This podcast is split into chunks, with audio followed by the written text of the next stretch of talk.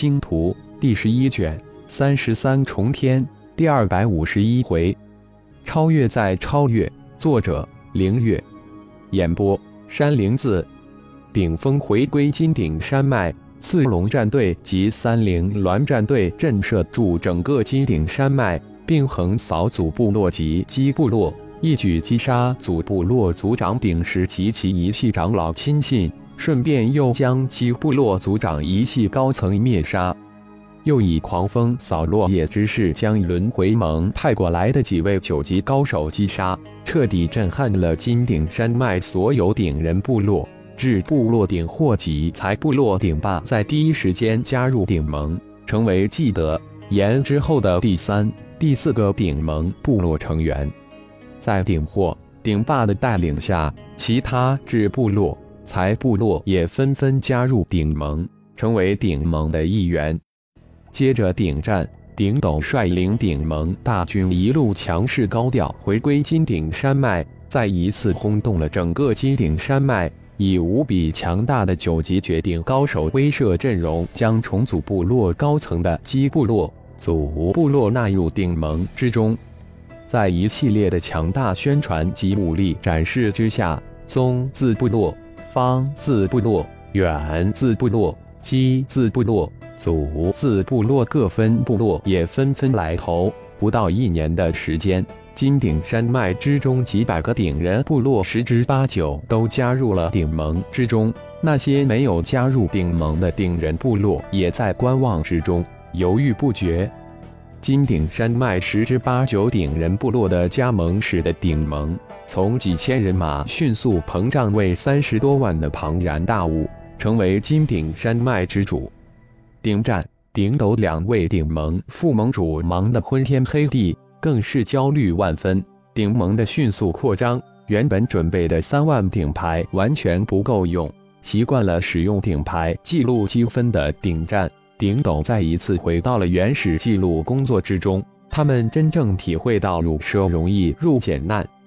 最让顶战、顶斗焦急的是，顶盟第一战队、第二战队之中至少有三十人已经感应到突破九级的征兆，而大祭司顶天自那塔古原离开大队后再无消息。顶盟三十多位即将突破九级的高手不得不死死地压制自己的修为。没有大祭司顶天帮助，突破九级无异于闯死门关。作为唯一的二位顶盟内盟长老，九级的顶峰、顶宇两位族长带领一众外盟长老分担了顶战、顶斗两位副盟主的一半工作，而唯一一位被大祭司顶天灌顶的地阶中级祭司顶魂，则带领众多的人蝎祭司担负起所有入盟的祭礼举持事务。顶龙、顶凤、顶虎、顶狮四位九级首领不仅肩负着守护顶盟的重任，而且还要训练、整编扩张至四万之巨的顶盟战队。四万顶盟战士分为二十个二千之数的战队，战队首领全部通过比武公开、公平的选拔产生，结果不言而喻，全部来自德部落，他们至少都达到八级。是顶盟战队中的绝对高手。按照顶天计划，顶盟扎根金顶山脉，需要在金顶山脉建成顶城，结束部落分割而至的原始局面。顶城选址规划在顶战、顶斗的亲力亲为之下完成。接下来的工作就是扫荡清剿鼎城原始地址周边三千公里范围的蛮荒凶兽。并开拓出一条进出鼎城的安全通道。蛮荒世界，蛮荒凶兽才是真正的主人。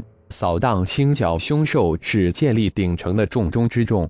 作为鼎盟的十四位九级高手，鼎战、鼎斗、鼎峰、鼎羽、鼎龙、鼎凤、鼎虎、鼎狮、鼎华、鼎鹰、顶雄、顶震、顶蛮。顶荒带领二十个顶盟战队向四面八方开始了艰难的扫荡。随着扫荡的开始，顶城的建设也同步进行。顶盟投入三十几万人马，一个新型的巨城也以日新月异的速度在金顶山脉逐渐崛起。金顶山脉巨变的消息虽然也传到通城，无论是通城各族联盟，还是轮回盟、天外盟，所有的视线皆被引向了被龙族护送的白如玉一行身上。金顶山脉被人为的忽略了，正是白如玉一行，使得顶盟无比顺利地掌控了金顶山脉众顶人部落。顶城也在风平浪静之下悄然建设。在顶城风生水起及扫荡的热火朝天之中，金顶山脉中处于观望的最后几十个顶人部落，最终也按耐不住，都一一加入顶盟，成为扫荡建设大军中的一员。一号七级进化完成后，再次分裂出一个影子，以三号也顺利诞生。浩然变化成顶天之身，用了几天的时间融合了蛮荒泽人。蛙人的蛮荒之心，这才发现泽人、蛙人同属共工族分支。顶天的蛮荒之心再添一道文献，浩然炼化了蛮荒泽人、蛙人及中灵摄入造化小世界众多凶兽的灵魂及精血后，这才瞬移出造化小世界。突然心神一震，浩然神念一转，知晓血麒麟化身终于稳固了人仙之境。心念一动，将血麒麟化身从炼神塔中移出，总算稳固了境界瘴气。这到哪儿了？血麒麟一出来就发现不对，于是问道：“这是大荒古泽，顶盟大军已经回到金顶山脉了。小虫魔圣还在纳塔古原，魔灵带着熊天、熊迪去接如玉去了。我准备去接龙飞，你去那儿。”自己决定。浩然笑着应道。血麒麟稍稍沉思了一下，立即说道：“我回金顶山一脉吧，顺便看看小虫他们。”好，你将钟灵带回去。小虫他们估计又获取了大量原石、元晶及金属矿石，还有顶盟估计有不少战士要突破九级了。顶战他们快急疯了吧？浩然说完，祭出钟子清，交给血麒麟，并暗中交代钟灵一些事情。钟灵，我们走。血麒麟再也不多话，招呼了一声后，瞬移而去。一号指引龙飞所在位置，引导正确线路。血麒麟一走，浩然立即吩咐道：“雾三号连接开始。”连接成功，引导开始。心念一动。浩然的身形消失在大荒古泽的上空，空间传送。一号震惊的声音在浩然的灵魂空间响起：“嗯，这是虚空挪移神通，也叫瞬移，也可以说成是空间传送。我的最大挪移距离为一次二十万公里，一秒钟能挪移三次，是光速的二倍。”浩然简单介绍道。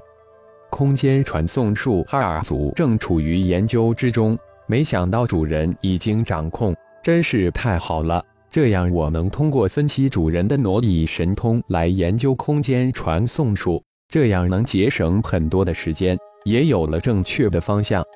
一号大喜道：“等我的神念入微等级，进入更高等级后，我的众多神通一号你都可以分析研究出来。”这也正是我想做的事情，也是我一直期盼的事情。而且不仅仅是分析研究神通、符咒、法术、符文、蛮荒之心的文献，这一切都要研究分析出来。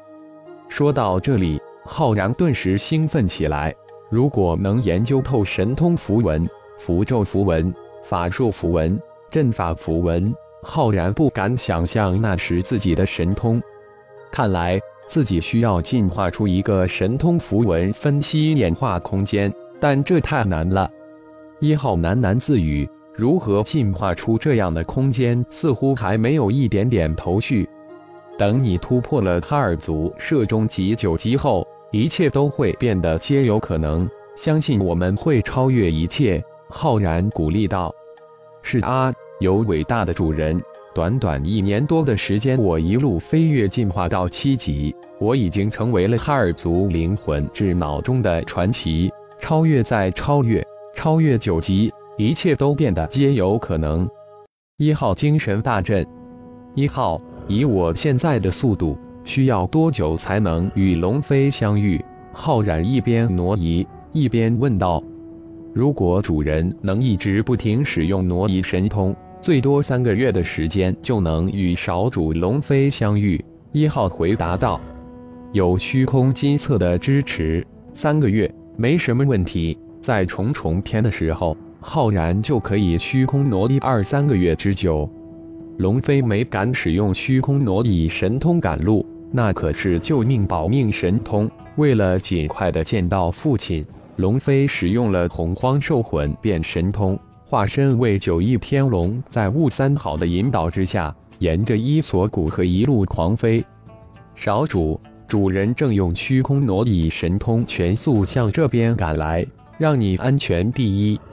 雾三号突然传来消息，龙飞大喜。感谢朋友们的收听，更多精彩章节，请听下回分解。